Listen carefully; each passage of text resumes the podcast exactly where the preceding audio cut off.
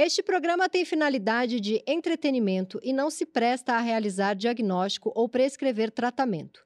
Caso você se identifique com as questões tratadas neste episódio, procure um profissional qualificado.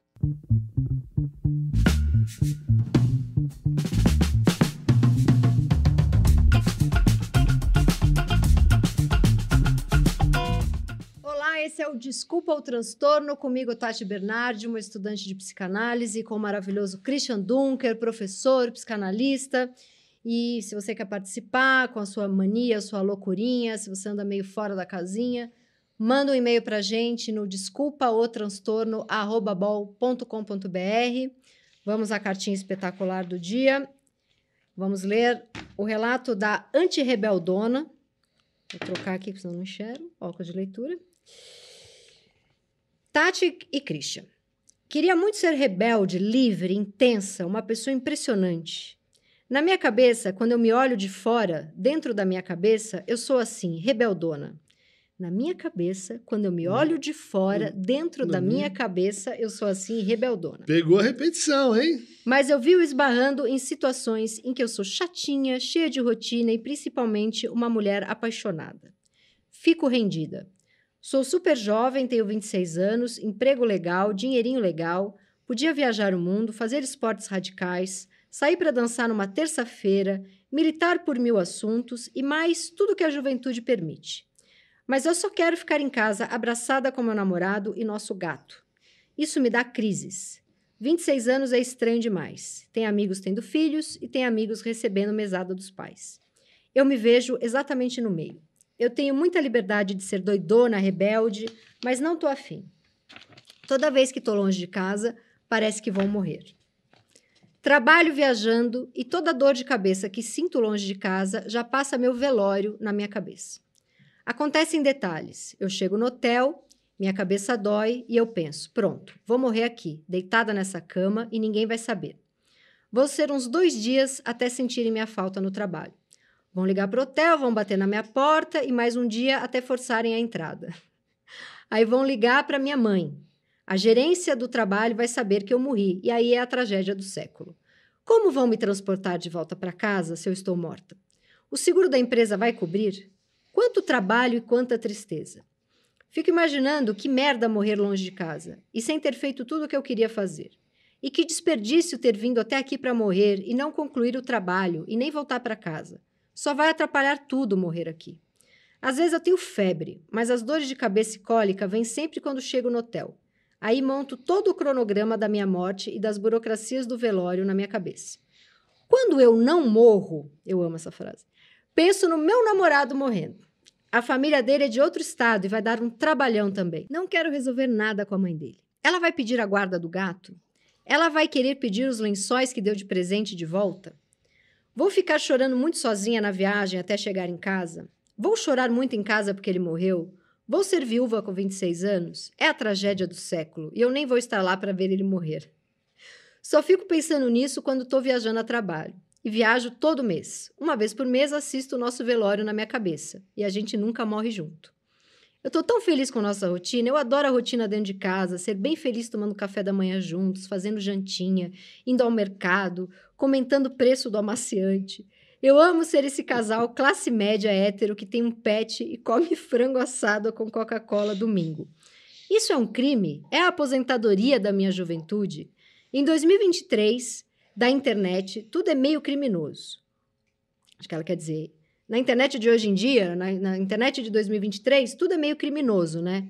Acho que era para eu ser rebeldona, feminista, odiar homens, ser do amor livre, ser vegana, mas eu tô no auge do apego.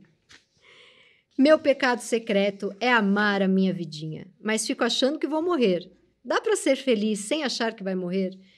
Eu queria primeiro dizer para essa amiga que se chama Júlia. Júlia, você é uma escritora, Júlia, porque eu amei. Você escreve muito bem, você mantém a coisa. É um conto. É um conto. Começo, meio É. fim. Pode publicar. É, tá prontinho. Eu adorei.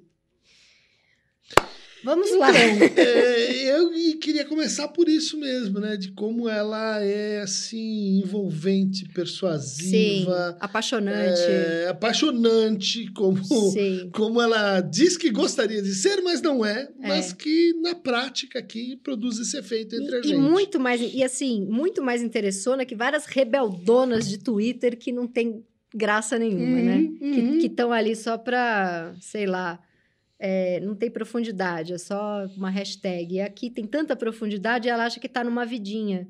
E isso é interessante, né? Até como mensagem literária, de como às vezes as pessoas pensam que escrever e ter uma história interessante é ter assim um evento espetacular. Pois é, pois é. Quando a interessância está no contar da coisa. Tá na neurosezinha na- da cabeça, na- como ela vê a vida dela, que é igual provavelmente a de tanta gente. Mas a complexidade que ela introduz na vida dela, ao falar da vida desse jeito, eh, torna a vida, vamos dizer assim, eh, interessante. Sim, Né? sim.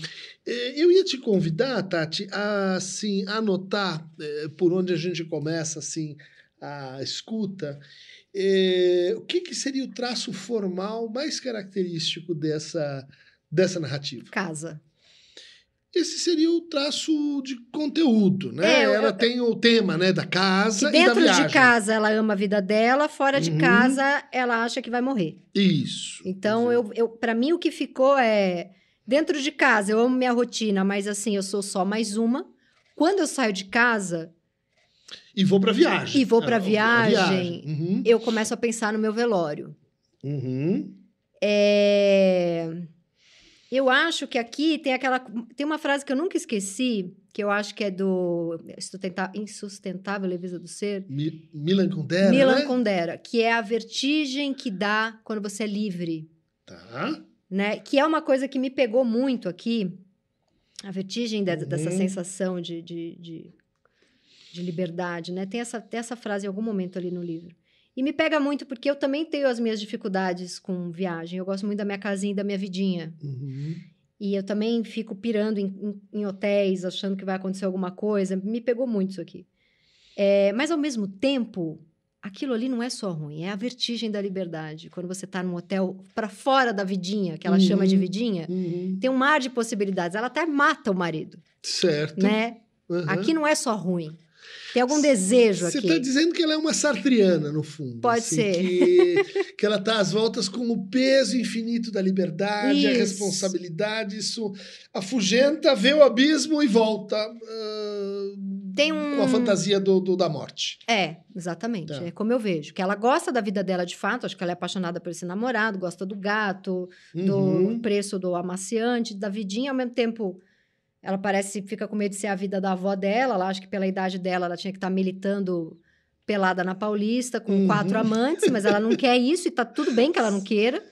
Né? Dá para ter uma vida interna absolutamente profunda sem ter a. Tudo bem no sentido que ela está conciliada, Sim. mas ela está inquieta. ela fala, ela- estou isso me dá crise. Dá crises, né? tá? Tem, tem, tem uma crise Agora- administrada aqui. Agora também ela diz assim: eu tenho 26 anos, eu tinha que estar mais vivendo. E talvez, Uhum. né? Eu, eu, eu me forçava, por exemplo, mais jovem, a fazer umas viagens que eu já não gostava com 20 anos. Que é aquela que vai um monte de galera para uma casa e tem um banheiro para 30 pessoas. Eu já era velha Toque, toque pequeno. É, tipo, Réveillon com 50 pessoas bêbadas numa casa, aquele banheiro todo mijado. Eu, com 18 anos, já odiava isso, mas eu pensava, tenho que ser jovem, tenho que gostar disso. E às vezes eu, eu- pensei que talvez ela eh, esteja nessa pira de eu preciso ser uma rebeldona, quando na verdade ela gosta da vida comezinha. Aham, Mas quando ela sim. viaja, ela flerta com a morte do namorado. Então, Tá, mas aí nós estamos assim naquela, naquela subjetividade eh, Clark Kent, eh, que tem um trabalho no jornal e depois vira o super-homem, Uhum. ou então a Mulher Maravilha, ou então o Homem-Aranha, que é um adolescente ou a dama da, ou a apático. dama da O da Beth Faria, você fala a dama da lotação? lotação, duas vidas, Aham, né, casada, tá. ou a dama da tarde. Eu tô confundindo as damas. E Da Lotação era um, um filme... A Bela da Tarde. A Bela La da Belle Tarde, do Buñuel, tá? Sim. Mas, enfim, por exemplo, essa, né? Quer dizer, a, a dona de casa comportada e a lasciva que sai para, enfim, ter uma vida sexual Bovary. Bovary, Bovary. Você sabe que eu acho que não. Não.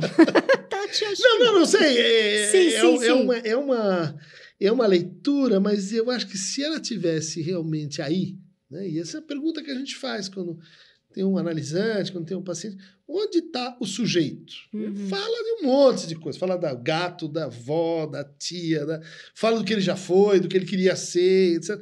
Onde que está essa pessoa? Sabe? Onde você pega ela ali? E como no- que a gente pega a pessoa? É pelo que ela diz onde dói? Às vezes sim, às vezes não. Às vezes, justamente, a pessoa fica dizendo, não, não, não, não, é aqui, é aqui, é aqui, porque é lá. Uhum. É, é difícil mesmo essa localização, principalmente porque, do ponto de vista formal, a gente sabe que o lugar em que você está vai ser cercado por algum tipo de negação, proteção, desvio, ah, deslocamento, regressão. é, a graça de escutar pessoas é que elas, elas se falam descentradamente. Uhum. Né? Ali onde você. Onde É aquele põe- cara que chega, conta o sonho e fala: Não é a minha mãe. por exemplo, por exemplo, por exemplo. E eu acho que tem um truque desse tipo aqui. Você está achando que eu sou essa é, dama da tarde, mas é bem outra coisa. Né? É, você prestou atenção, Tati, na quantidade de é, exageros e diminutivos que a gente tem aqui? Sim, é a tragédia do século. A A tragédia do tragé... século. Vidinha, vidinha, tragédia do século. Isso, rebeldona. Rebeldona. Não basta ser uma rebelde, precisa ser uma rebelde e tem que ser dona. Ninguém vai saber. Vão me achar três dias depois, podre no quarto do hotel. Dinheirinho legal. Dinheirinho Não é uma dinheirama, assim, um dinheiro s- forte, né? Uhum. É, o trabalhão, olha o trabalhão que vai dar quando me descobrirem no quarto e eu estou lá, o meu corpo. Olha só como tem um. Viúva aos 26 anos. Ele Viúva é todo, 26 anos. todo com exagero, né? As voltas com a ex-sogra que quer tomar o gato dela. O e lençol. O lençol. Você tem, você tem infiltrações de outros conflitos, né? Que parecem estar assim meio Não, encobertos agora que você falou, odiar, que é uma coisa forte, auge do apego, é o não é um Uhum. apego, é o auge do apego. Exatamente. Eu acho que combina, né? Ó, os lacanianos aqui, ó. Rebeldona. Dona tem Rebeldona. dona. Dona é proprietada, proprietária, chefe, aquela que possui. Sim, a né? rebeldona, A dona da rebeldona, rebeldia. A dona da rebeldia. É, é mais ou menos assim, como se ela tivesse inventado uma fantasia de rebeldia, né? Para levar a, a si mesmo para a viagem, né? E eu acho que a viagem que ela teme é a viagem do devaneio, a Hum. viagem da literatura, é a viagem da, É, ela é da- da- escritora e da- está com da medo de abraçar. É, isso, isso. E, Mas aquela- ela diz: eu me vejo no meio. É estranho Uhum. demais. Tenho amigos tendo filhos e tenho amigos recebendo mesada dos pais. Então, ela, com 26 anos, tem uma galera morando com os pais bem infantilizada Uhum. e tem uma galera que já tá tendo filho. E eu onde estou? É, ela se pergunta. E ela diz: eu me vejo no meio, mas acho que. Não sei se é no meio ou se é. Não me interessa nenhum nem outro. Isso. Não um precisa ser o meio. Estranha a É. esses destinos meio que pré-fabricados, que ela entende como pré-fabricados, né? E que eu acho que vão aparecer aí sim nessa fantasia de morte. O que, que você acha dessa ideia de que eu vou estar lá no quarto dias e daí arrombam, arrombam a porta e me descobrem lá, meu corpo. E daí eu vou dar um trabalhão. E eu vou morrer antes de terminar meu trabalho. Você não sei se você notou isso aí. É, Tem um lance com o trabalho. fui pra lá à toa, né? Nem terminei. Eu fico, assim, eu vou falar um negócio viajando Uhum. aqui. Eu fico pensando que ela tem uma questão com ambivalência, né? Por isso, tanto é, diminutivo e palavras exageradas, expressões Uhum. exageradas. E na morte, você é um corpo só, né? Não tem mais. Tá. Você é uma unidade ali que vai ser achada. Aham. E talvez. Sei. talvez ela tenha essa fantasia de uma unicidade, né? De um corpo. Mas olha lá, a fantasia de que então vão arrombar a porta, encontrar um corpo e onde ela tá? Olhando a cena. Olhando a cena. Ela não tá no corpo. Ela Hum. tá tirando sarro daqueles ali que vão estar às voltas com eh, o corpo dela. E ela achando fala... que ela tá ali, só que ela tá em Ela- outro ela lugar. tá em outro lugar. E ela fala: e meu marido vai morrer, eu nem vou estar lá para ver. Ela tem uma coisa do que tudo vê, né? Da Isso. observadora. A dona do olhar. Ela é escritora. Então, onisciente, narradora onisciente. É. O que, que você acha dessa inversão? Se não sou eu que morro, é meu marido. E daí eu continuo olhando, né? Meu marido morre, e ela está numa viagem, e, e como é que vão ser os preparativos para o enterro, como é que vai ser comunicado para a mãe, e ela olhando. O que, que você acha dessa? O eu ou o marido? A gente nunca morre junto, ela fala, né? Isso. Isso. Muito legal, Eu você- fico imaginando que ela é um cérebro que continua operando para além de qualquer coisa que aconteça com o corpo dela, sabe? Ela é um Um olhar. Um olhar, é. um olhar, tá? Que, que, que olha os outros se enganando sobre ela, achando que ela está morta, mas ela está vendo a Ela tá situação. vendo a situação. O que, que você acharia da gente dizer que estamos diante de um caso de complexo de juízo final? Não conheço isso. Estamos inventando aqui. Estamos né? inventando. Complexo de juízo final. Já, já, já, lembra que na Bíblia? Que você tem o Gênesis, começa a história, daí vai lá, Deuteronômio, daí o Novo Testamento, e daí o Apocalipse. No Apocalipse diz que as almas serão julgadas, e daí a história tem um começo e ela tem um fim. né? Tem gente que gosta de viver a vida do ponto de vista do fim da vida. Hum, chegou no final do livro. Cheguei, Ansiosa. exatamente. Isso, isso, isso. Aquela pessoa que, que não vou deixa. esperar 300 páginas para saber como isso acaba. Eu vou ler o primeiro, o último capítulo e daí eu vou, vou lendo o livro. Sim. Vou. Não é que o livro me escapa, mas eu tô assim meio Mas isso é garantida. muito doido, porque eu lembro de uma coisa que me marcou lendo Freud, e agora não sei se foi o Freud, na verdade, se foi Lacan, que ninguém consegue pensar sobre a própria morte. Acho que é o Freud Exato. que fala isso. né? Os dois, Os os dois, dois, né? acho Que é que- impensável. É, E é o que ela tá fazendo aqui. Que é o impensável, porque o que a gente consegue. Mas ela não tá morta. Ela tá vendo. Exatamente. Ela tá vendo a morte. O que a gente consegue ver e experienciar é a morte do outro. E o difícil e impossível é como que isso se aplica a mim também. Por quê? Porque nós temos uma espécie de mito. Quem será que vai no meu intratável. Não, de que comigo é diferente. Hum, eu não vou morrer. Eu não, aos outros, são coisas que acontecem com os outros. Uhum. Comigo tem uma coisa especial, na verdade, na hora H vai vir uma mão salvadora. Isso é um, é um mito que é mal faz parte da família do narcisismo. Uhum. Né?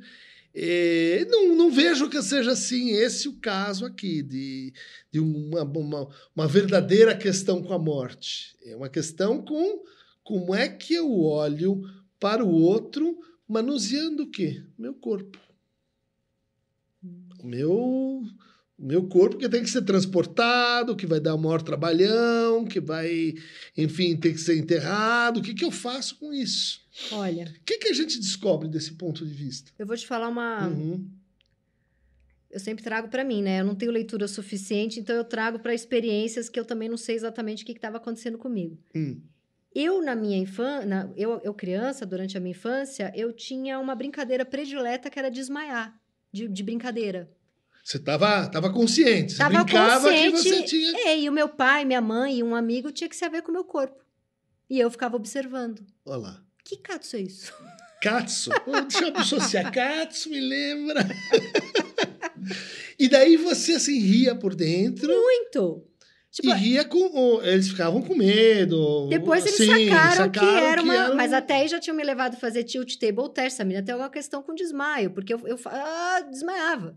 E você deixava a história continuar a ponto de se preocupar. É, Mais ou menos. Vamos levar no médico? será que, será que é de verdade ou Porque não? eu própria não sabia se eu tava desmaiando ou não. Devia ter, sei lá, 10 anos. Eu já, Tá, já era tá, muito estranho. tá. Mas eu tinha essa coisa com. Lide aí com o meu corpo inerte enquanto eu lhe observo. E acabei de ter essa lembrança. Uhum, uhum. Então, isso acho que locubrando sobre o caso, né?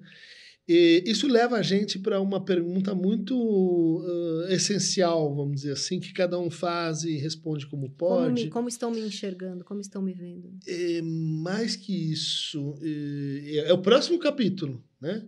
É, não só como estão me enxergando, mas que falta eu faço para o outro. Hum.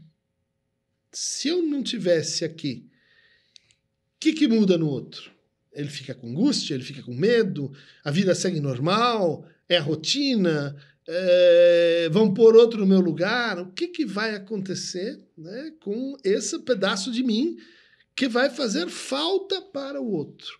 E é isso que o cara que vai para o juízo final, ele está interessado em perceber.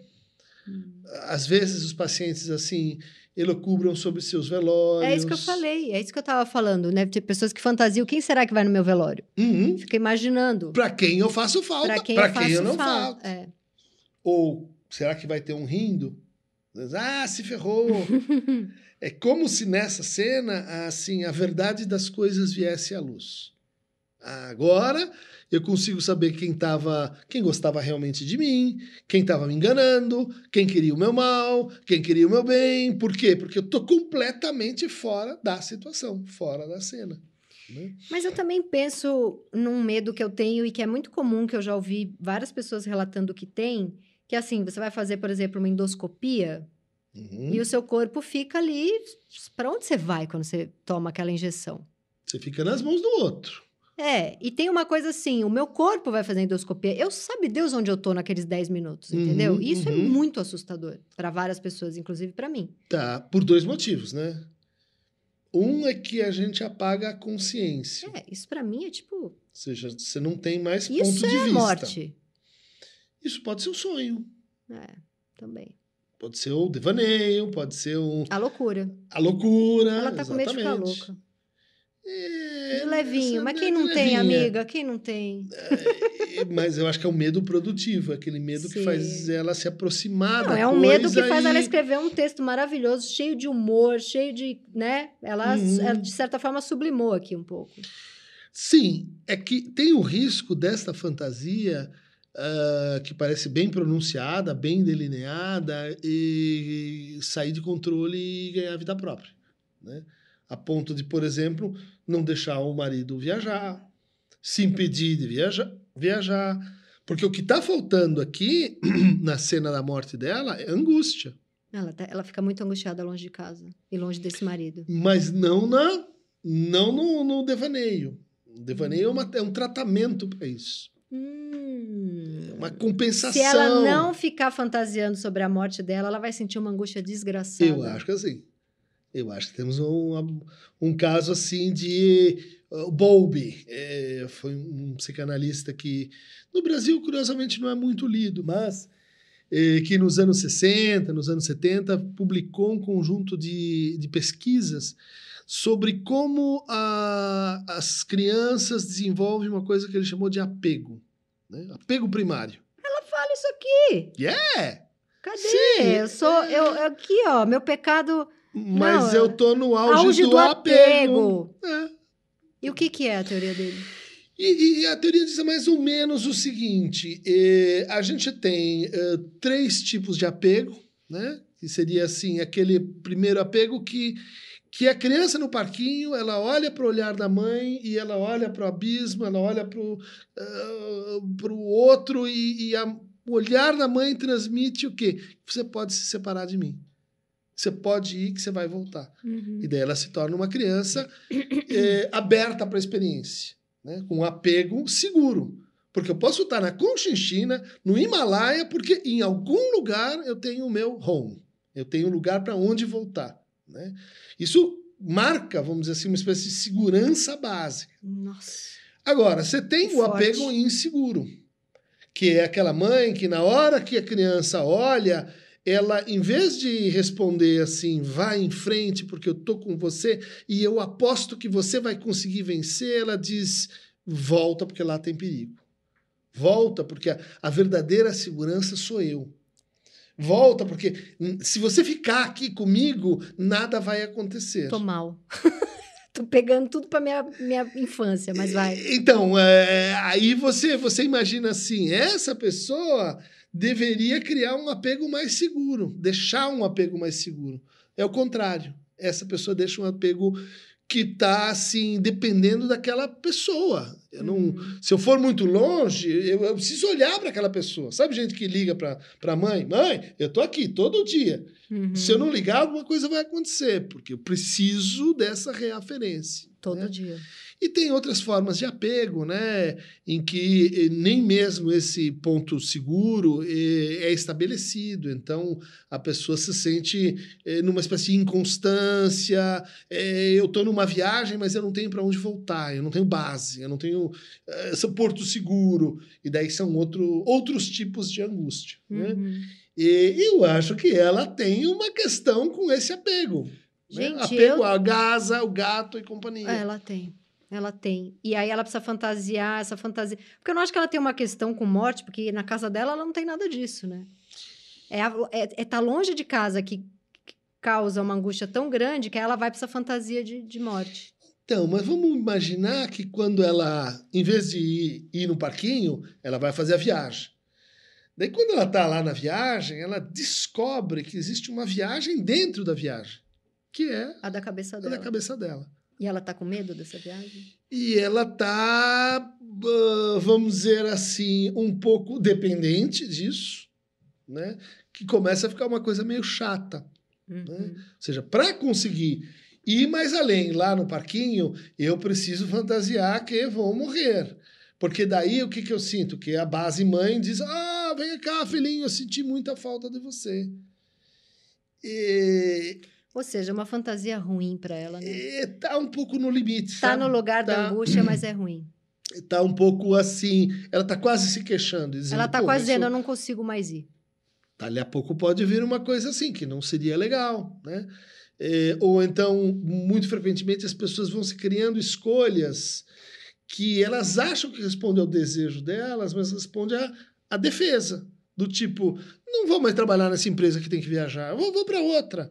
Porque daí aqui em São Paulo mesmo, Faria Mas, Lima Christian, por que, que ela começa reclamando que ela queria ser mais rebeldona, intensa e vai para uma fantasia de morte, né? Porque acho que essa rebeldona tem que ver com um confronto né? da vida com a dona, né? Confronto com a a dona é a mãe? com aquele ponto de retorno hum. em que o que, que é o rebelde? Rebelde Easy Rider, né? É o Abandonou cara... Abandonou a família. Abandonou a família. Eu, tipo assim, eu não preciso de você mais. Né? Hum. Eu e minha moto, vamos lá pela Route 66. E ela está dizendo, de alguma forma, eu preciso fazer isso. Eu, eu preciso é, não preciso confrontar o sistema, não preciso me tornar assim uh, cogumelos e LSDs, eu não preciso me transformar sexo numa livre, sexo livre, mas, mas eu preciso enfrentar a a dona. A dona. Maravilhoso, Cris. Júlia, olha, você fica minha amiga, gostei de você, acho que a gente tem coisas parecidas aí, de de uma rebeldona. Tamo junto. tamo, tamo junto. junto. Tamo aqui, junto. Aqui. Maravilhoso. Muito obrigada. E se você tem a sua mania, a sua loucurinha, tá fora da casinha, escreva para desculpa o transtorno@bol.com.br. Olá, fora da casinha, volta pra casinha. Volta pra casinha, maravilhoso. Da mamãe. Da mamãe.